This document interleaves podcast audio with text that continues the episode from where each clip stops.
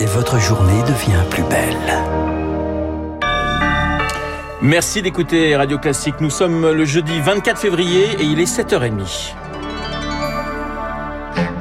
La matinale de Radio Classique avec Renaud Blanc, édition spéciale.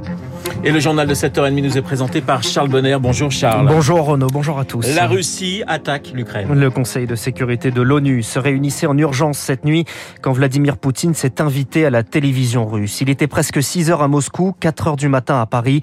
Une allocution surprise, Pierre Collat, pour annoncer ce que les Occidentaux redoutaient ces derniers jours. Oui, il est apparu dans le même bureau et dans la même tenue que dans sa précédente allocution quand il avait reconnu l'indépendance des régions séparatistes. Mais cette fois, c'est une attaque, une attaque qu'il annonce.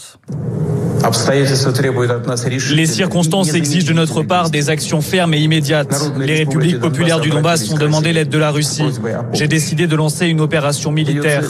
Son objectif est la protection des personnes qui, depuis huit ans, souffrent d'abus et de génocide de la part du régime de Kiev. Très rapidement, dans la nuit, vers 5 heures du matin, heure locale, les premières explosions euh, se font entendre. Beaucoup sont relayés par les habitants sur les réseaux sociaux comme celle-ci.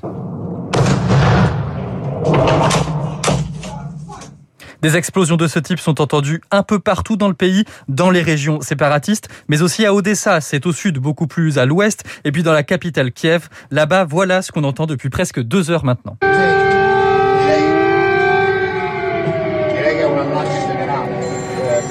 Les sirènes qui préviennent d'un risque de bombardement sur les réseaux sociaux. On voit même des vidéos d'autoroutes embouteillées avec toujours ces sirènes en fond sonore. Ce seraient des habitants qui fuient la capitale. L'armée ukrainienne est en train de répliquer. Elle vient de communiquer. Elle affirme avoir abattu cinq avions et un hélicoptère russe. Dans le même temps, l'armée russe communique aussi. Elle dit avoir détruit les, bases aériennes et la défense anti-aérienne ukrainienne. Le fil de la nuit avec Pierre Collat. C'est donc une invasion de grande ampleur selon les mots du chef de la diplomatie ukrainienne.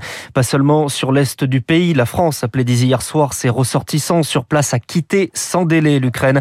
La Russie explique viser ce qu'elle nomme la junte au pouvoir avec pour objectif de démilitariser et de dénazifier le pays. Réaction ce matin du président ukrainien Volodymyr Zelensky. Il tente de rassurer sa population avec ce message. Pas de panique, nous allons vaincre et il décrète la loi martiale.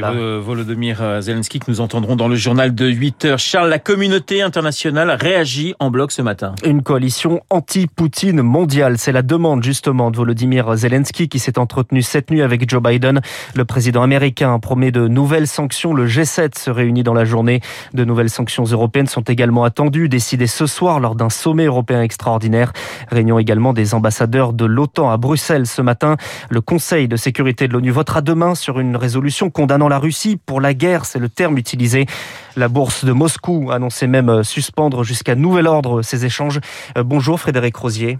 Bonjour. Vous êtes gérant chez Mirabeau France. Alors comment les bourses mondiales pourraient-elles réagir à cette attaque de l'Ukraine? euh, a priori, en tout cas, on part sur un, début de journée assez complexe. Hein. On, s'attend à une baisse de l'ordre de 4% en, Europe. On voit quand même des réactions euh, très très fortes, euh, notamment sur les actifs refuges. On voit l'or bondir. On est sur les plus hauts de plusieurs années. On a des mouvements également sur les taux d'intérêt. On voit que notamment l'emprunt obligataire américain fait aussi office de valeur valeur refuge et l'ensemble des matières premières en forte hausse. On a le pétrole qui monte assez fort, le maïs, le blé donc on voit qu'il y a un impact réel sur les matières premières et sur les bourses. Euh, voilà, seul peut-être euh, le Japon aujourd'hui est, en train de, résister avec une légère baisse, mais on voit que les marchés asiatiques aussi sont grandement euh, défavorisés par cette invention de M. Poutine. Frédéric Rosier, vous parlez des, matières premières très touchées. Quels sont les autres secteurs qui peuvent être impactés directement avec, avec cette guerre? Alors, impactés on, a vu hier, par exemple, sur la bourse de Paris, les entreprises qui sont euh, largement exposées à la Russie, ou en tout cas euh, baissées. Euh, alors bien sûr, on a le secteur bancaire qui, va être un peu sous pression. des acteurs comme Renault avec Avtovaz, hein, Lada qui est exposé au, marché au marché russe. On a Alstom. Donc on voit bien que on a, fait ce travail déjà depuis quelques temps de, de regarder de près l'exposition de, des, sociétés par rapport à, la Russie, le marché russe. Euh, donc voilà, on a on a quelques acteurs quand même et quelques secteurs qui vont être largement défavorisés.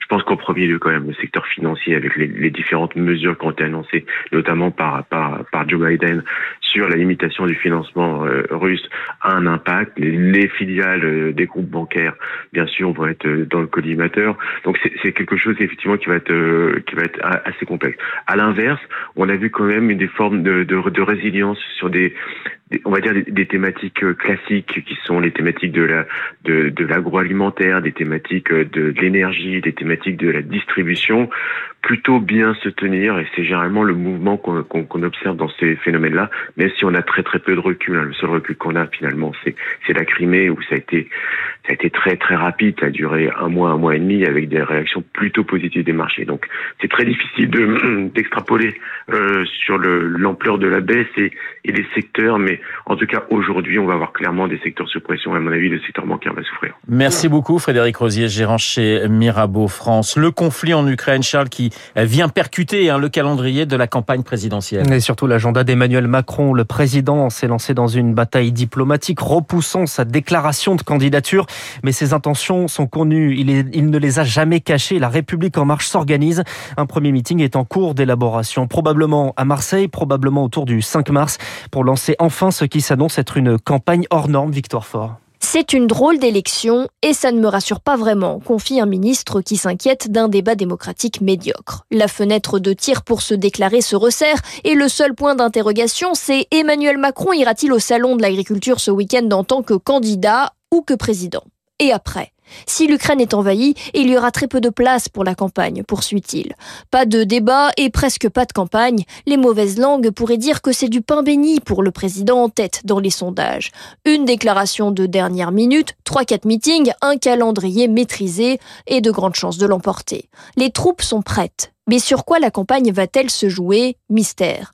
Depuis plusieurs semaines, les ministres planchent sur des notes pour remonter leurs propositions à l'Élysée et nourrir le futur programme. La majorité sait qu'il faudra être audible de l'électorat de gauche Macron compatible avec des grands thèmes de société comme la santé et l'éducation.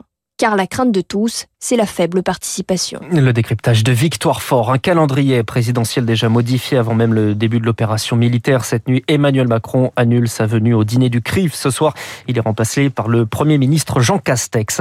Les parrainages au cœur de la campagne, la réunion entre le Premier ministre et les associations d'élus locaux prévue ce matin est annulée. Les élus estiment qu'elle arrive trop tard. Dans le même temps, six sénateurs, les républicains, annoncent accorder leur signature à Éric Zemmour en difficulté. Parrainage qui ne vaut pas soutien, précise-t-il. Avec un an de retard, Sanofi annonce des résultats positifs sur son vaccin développé avec le britannique GSK. Le laboratoire français veut se faire une place sur le marché. Son vaccin est aussi efficace que les autres, utilisés 100% contre les formes graves, 60% contre les formes symptomatiques. Mais ça n'est pas de l'ARN messager. Le laboratoire a préféré une technologie plus classique. Et puis dans le même temps, la décrue continue et se confirme. 2750 patients sont en réanimation ce matin. C'est 370 de moins que la semaine dernière. Merci Charles. Le journal de 7h30 présenté par euh, Charles Bonner, édition spéciale consacrée à l'Ukraine. Nous y revenons dans un instant avec les spécialistes Renaud Gérard, Fabrice Lundi, donc sur cette attaque euh, des Russes sur